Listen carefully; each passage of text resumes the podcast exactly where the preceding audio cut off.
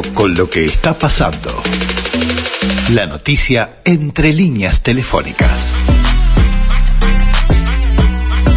Hay mucha cosa que pasa en el teatro. Por empezar, que han cambiado las modalidades de teatro. Los, teatros están poniendo mucha cantidad de obras, el público está respondiendo, pero para los actores, para los directores, ha habido una modalidad que a veces hacían tres, cuatro funciones por semana, eh, un ciclo largo. Ahora a veces hay, hay obras que van una semana nada más, o van 15 días, o van después eh, un periodo van dos, tres veces por semana y después quedan una vez por semana. Uno de estos casos, vale la pena que ustedes se lo agenden para ir los Porque sábados. hay mucha propuesta. El caso de esta claro. obra que empezó con tres veces por semana y ahora bajó un día, que solamente los sábados, porque bueno, el exceso de producciones que hay de teatro y la receptividad del público dicen hay que darle oportunidad a alguien más. Sí, supongo Pero que no es me una extraña que queden por un buen tiempo, eh, Sí, por más que sí, sea un solo día a la semana. Es una estrategia quizás del teatro, pero ese, estamos hablando del Teatro de la Candela y estamos hablando de los sábados a las 21 horas y estamos hablando de una obra que es icónica, que es Esperando la carroza. Es una obra de Jacobo Langsner que tuvo en el cine, en China Zorrilla, y este año además que el, el- el patrimonio fue dedicado a China Zorrilla,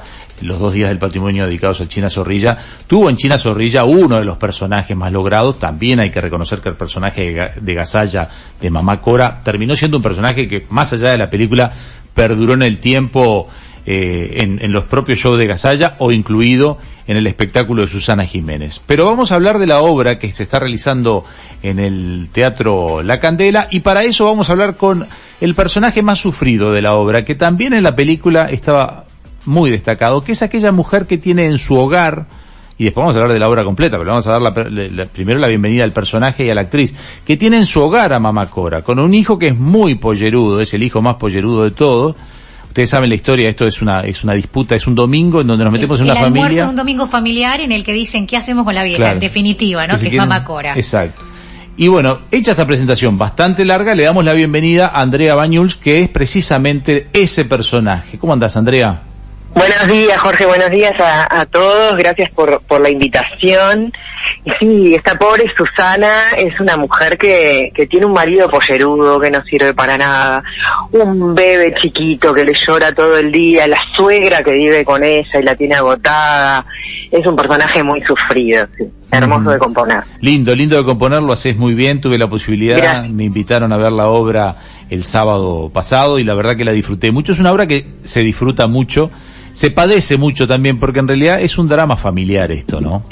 Es un drama, es un drama contado en clave de humor, porque es algo que le pasa a muchas familias que llega un momento de decir, bueno, ¿qué hacemos con nuestros viejos? Pues solos no pueden estar, atenderlos a veces cuesta, no todos tienen la disponibilidad ni las ganas, y es un acto de amor, esta pobre Susana está desbordada, no puede más con su vida, pero la quiere, esta Claro. mamá Cora que, que este, encarna Elena Brancati, que es adorable, es querible, la querés matar porque, como nos pasa con, con muchos adultos mayores, eh, agotan, pero es querible, es entrañable, es una mujer que ha dedicado su vida a sus hijos, que quedó viuda joven, que le han pasado un montón de cosas, y es eso, es el domingo en familia, se juntan dos hermanos y cae esta cuñada a decirle, sáquenme el paquete de encima. Sí, sí, sí. En la obra hay que reconocer que los, para los que vieron la película o conocen la obra, eh, hay un personaje que es el de la hermana, porque son, acá se ven a los tres hermanos varones, la hermana se nombra pero no aparece en escena. Es No aparece, no. es Porque aquella- más hay una cuestión de capacidad locativa, de cantidad de, de actores que pueden estar en escena, que si llevamos la obra original a, a escena son un montón de actores Claro. Y, y no es sostenible. Bueno, pero que en ese Para coordinar los ensayos es muy difícil, ya siendo nueve nada más, Sí, imagínate siendo más de quince. Pero está muy en bien para lo que es la candela. Está muy bien para lo que es la candela, porque es un teatro que te da cierto intimismo, te da proximidad con el público, entonces el exceso de personajes eh, es una distracción innecesaria, ¿no? Tal cual, tal cual. Muy bien apreciado, sí, sí. Es así. Y es una versión un poquito ayornada, Jorge te puede contar que la vio, Sí, sí. que si bien respeta mucho el, el texto original de Jacobo Laxner, un texto que tiene 60 años, ya este Río de la Plata no es el mismo, tenemos otras tecnologías disponibles, entonces usamos recursos como para traerla un poquito más a, a la cotidianidad de hoy, de este siglo XXI, pero manteniendo porque el eje de las familias más o menos sigue siendo el mismo en este, Sí, sí, realidad. Aparte allí los hermanos están pintados a la perfección, este, los personajes son bien marcados, está el que, al que le fue bien y ya eh, lo quiere arreglar todo con plata, este, está, bueno, el personaje que hacía eh, China Zorrilla, que también sigue siendo un, un personaje fuerte dentro de la obra. También este, está por allí este tu marido que es el ya lo describimos que es el, el, que te lleva a vos un pelele un pollerudo. Diego González este encarna a mi marido. Álvaro Pozzolo encarna, encarna a este hombre como se dice ya está bien posicionado económicamente. Su señora es Nicola Riera. Carol Taranto encarna a Elvira, el personaje que hacía Chira Zorrilla, y Darío Sellanes mete mecha, cara de perro, siendo, siendo el esposo y anfitrión. tenemos un personaje que unifica varios, eh, que está encarnado por Fernando Gallego, Claro. que resalta también la figura de Mamacora, que es como decíamos de Elena Brancati, haciendo como ver esta cuestión de la tercera edad eh, abandonada pero presente y completamente invisibilizada.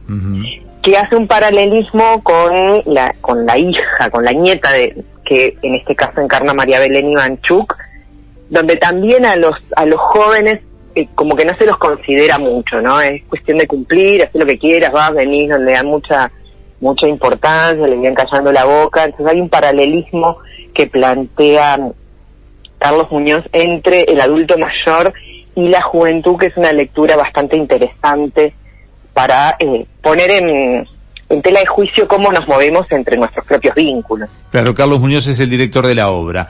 Eh, ustedes tuvieron hasta tres funciones por semana, lo que hacía que el elenco tuviera este, ese rodaje de verse seguido. Ahora los sábados es como una rutina de este sin ensayo. Llegan eh, se los ve muy muy bien en escena o sea la tienen más que sabida la obra pero eh, con ganas de volver a más funciones o por ahora queda con los sábados a las 21 horas por ahora vamos los sábados a las 21 horas todo lo que queda de, octubre y noviembre.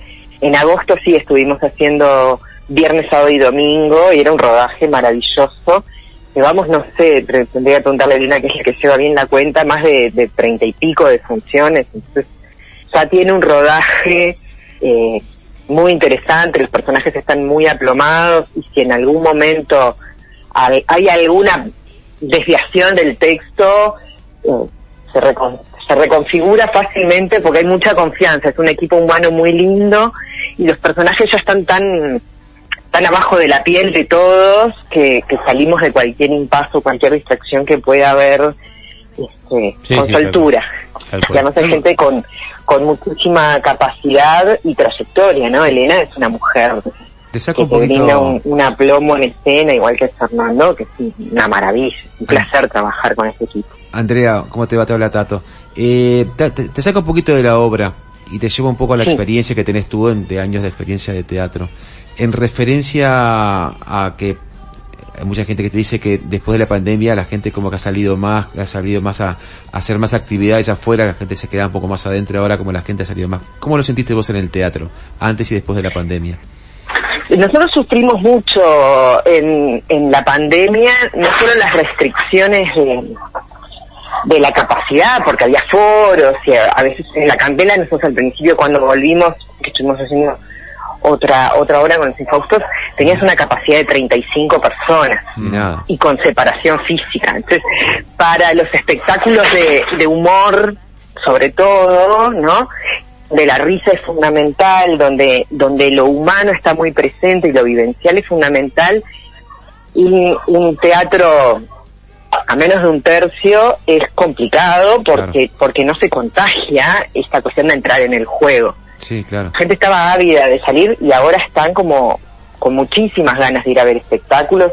Hay muchos espectáculos buenísimos disponibles y me parece que todo lo que es la, actividad en vivo y presencial, eh, artística, le hace muy bien a la gente para, para distraerse, a todos, ¿no? Necesitamos salir un poco de, de la cotidianidad, de estar un poco en contacto con, con el arte, ya sea en teatro, ya sea música, generas un, una energía que te carga las baterías como para poder hacer también otras actividades. Y nosotros lo vemos en el teatro que, en, en la Candela, por ejemplo, los sábados hay tres funciones. La primera es Ataúd, después este, venimos nosotros a las nueve con la Candela y en trasnoche está Servicio, Servicio XL. Y la verdad que eh, las tres horas están funcionando muy bien, entonces hay un movimiento de público y vos ves que la gente quiere estar en contacto, quiere divertirse, quiere salir, ya está como, como que se agotó esto de estar encerrado y aislado, si bien hay un montón de gente que, que sigue teniendo muchos resguardos, es necesario salir, divertirse, entretenerse, súper necesario. Andrea, este, hay dos cosas que te digo buena del pospandemia. Una, todo lo lúdico que aprendieron y vivenciaron ustedes de empezar a leer los códigos corporales cuando estaba el tapabocas en esas primeras funciones, este, y más allá de la risa sonrisa, empezaban un poco a, a regirse por lo corporal del público. Y otra, que para mí es fantástica, que se acostumbraron a reservar. Nos hemos acostumbrado, no como antes, a caer de la nada a ver una obra, sino a tomarnos el tiempo de reservar y el plan del fin de semana. ¿Por qué no el plan del sábado? Por ejemplo, escribiendo al 098-588-787, corregime si me equivoco, 098-588-787 y reservar para ir a verles esperando la carroza este fin de semana, el sábado a las 21, ¿verdad? Perfecto, mandás un WhatsAppito con el nombre, la cantidad de personas y queda queda hecha la reserva, el día mismo se confirma, porque a veces hay alguien que se baja, alguien que se agrega al plan de la salida de los amigos. Así que sí, eso es buenísimo, porque a veces vos llegabas al teatro y no tenías ni idea cómo ibas a estar de público, cómo venía la cosa, y ahora sí, eso es algo bueno, tenés razón que trajo la, la pandemia, esa cuestión de programar un poquito más, Pero incluso sobre todo para investigan salas más. que, que tienen una capacidad, no te voy a decir reducida, porque 106 espectadores, que es lo que entra en la candela, no es poca cosa, pero este nos ha pasado de que llega la gente que quedara fuera. Ujú. Sí. Reservando, las reservas se mantienen hasta media hora antes, y cuando llegas y puedes pasar antes, como te decía en la candela, la, la primera función es a las 7, entonces desde las 5 de la tarde está abierta la boletería, uno puede ir de tarde, temprano, ya elige el lugar que quiere, lo que está buenísimo porque hay gente que le gusta ver desde, desde la primerísima fila y hay gente que le gusta ver con más perspectiva desde, desde más atrás, desde más arriba. Entonces, teniendo la, la reserva pueden pasar tempranito a levantar sus entradas por la boletería, se aseguran la localidad y se van a divertir un montón. Bueno, es un teatro- eso yo creo que, que se transmite. Es una, es una obra que habla un lenguaje universal, porque los vínculos entre familias son bastante universales y todos con alguno de los personajes nos vamos a identificar. Bien, ya para que la gente sepa que este sábado puede reservar, además le decimos que es un teatro que se ve bien de todos lados, o sea, no, no hay problemas, y que además, si bien uno podría decir que, que está en José Yauri al 308, mm, eh, con la referencia, es el que está en el shopping Punta Carreta. Sí, decir, al costadito, a la si está Al costadito, en la Claro. esquinita para abajo. Cuando uno mira el shopping de frente parado en la calle, tiene hacia la izquierda un centro comunal, hacia la derecha un sector comunal y hacia, un- más hacia la derecha, en la estructura antigua, eh, tiene allí ese teatro que es espectacular, además con una pared de piedra, eh, es hermosísimo, estando allí adentro es muy Sí, sí, con las paredes de piedra Claro, originales. originales, Ah, es, espectacular, es espectacular. Bueno, las felicitaciones al, al equipo completo, saludos a todo el equipo de Esperando la Carroza allí en el Teatro La Candela que va los sábados, le recordamos, a las 21 horas. Hemos estado hablando, gracias por la charla, hemos estado hablando con Susana en parte, pero en realidad con la actriz Andrea Bañul. Cuando la vean en escena, porque seguramente van a ir a verla, ella es a la que el chiste primario le quieren transformar la mayonesa en otra cosa. No lo digamos porque funciona muy bien ese chiste, Por favor. pero recuerden la mayonesa, recuerden a Susana y a la mayonesa y vayan con esa expectativa nomás. Muchísimas gracias, Jorge. Los esperamos a todos el sábado a las 9 en la Candela. Vamos a seguir hasta noviembre, así que reserven con tiempo, porque por suerte seguimos agotando y llenando, llenando un teatro hermoso en el que, como decías vos, se ve muy bien desde todos lados. Gracias por hoy, hasta luego.